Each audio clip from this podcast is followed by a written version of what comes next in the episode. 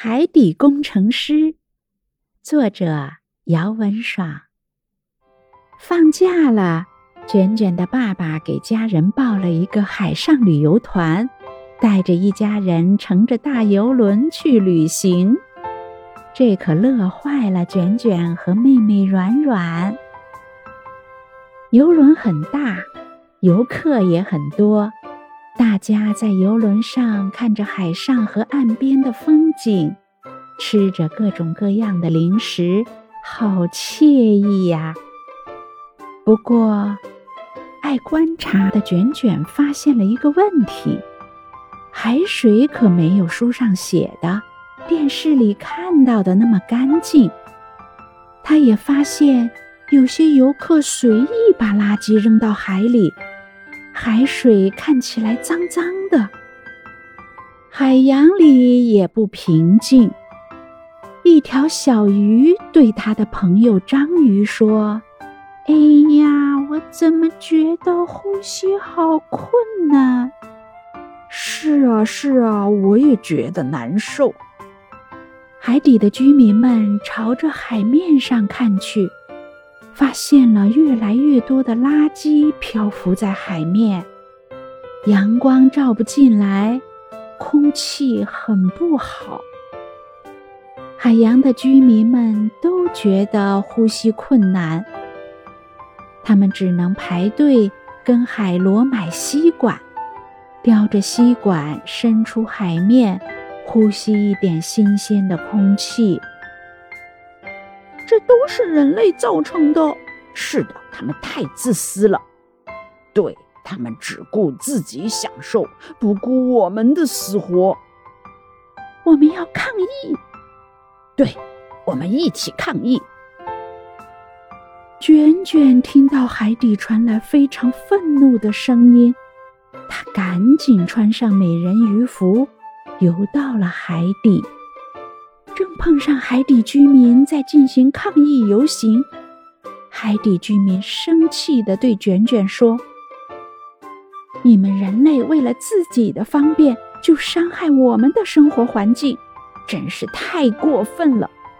我们要抗议这样的行为。”卷卷把自己看到的和听到的都告诉了爸爸，爸爸联系了电视台。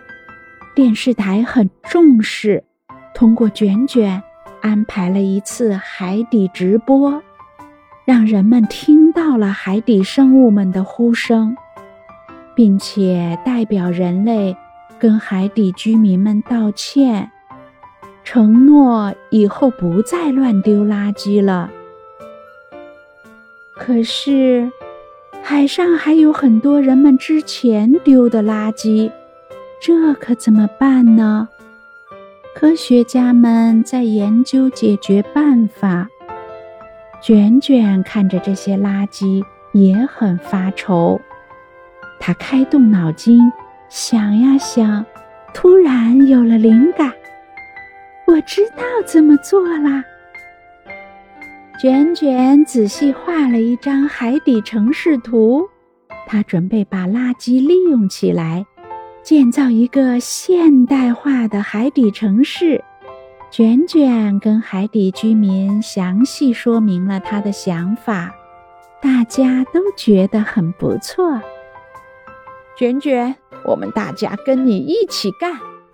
大龙虾代表大家拍着手表示赞同，说干就干。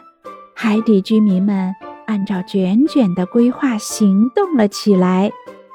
他们把海底的垃圾收集分类，大家想象着自己的家园变得更美好的样子，内心充满了动力。卷卷既是工程指挥，也是一条漂亮又勤快的美人鱼，大家都开心地跟着他一起干活。很快。垃圾分类完成了，大家又把垃圾压缩，改造成了建筑材料，可以开始盖房子了。卷卷让手脚灵活的螃蟹和大虾带领大家按照卷卷的图纸，完成下一步的建房工作。螃蟹负责木工，大虾负责电工，八爪鱼负责传递工具，墨鱼负责喷漆。大家分工合作，没有人偷懒。小鱼们力量小，就负责搜集海草和珊瑚，给房子做装扮。卷卷带来了人类捐赠的很多家具，让海底的房子变得更舒服。海底居民自己动手建了很多房子，组成了一个漂亮的海底城市。海面上没有了垃圾，大家都能享受到温暖的阳光，呼吸到新鲜的空气。现代化的海底城市住起来非常舒服，还新增了餐厅、酒吧、咖啡厅。海底居民的生活变得丰富多彩。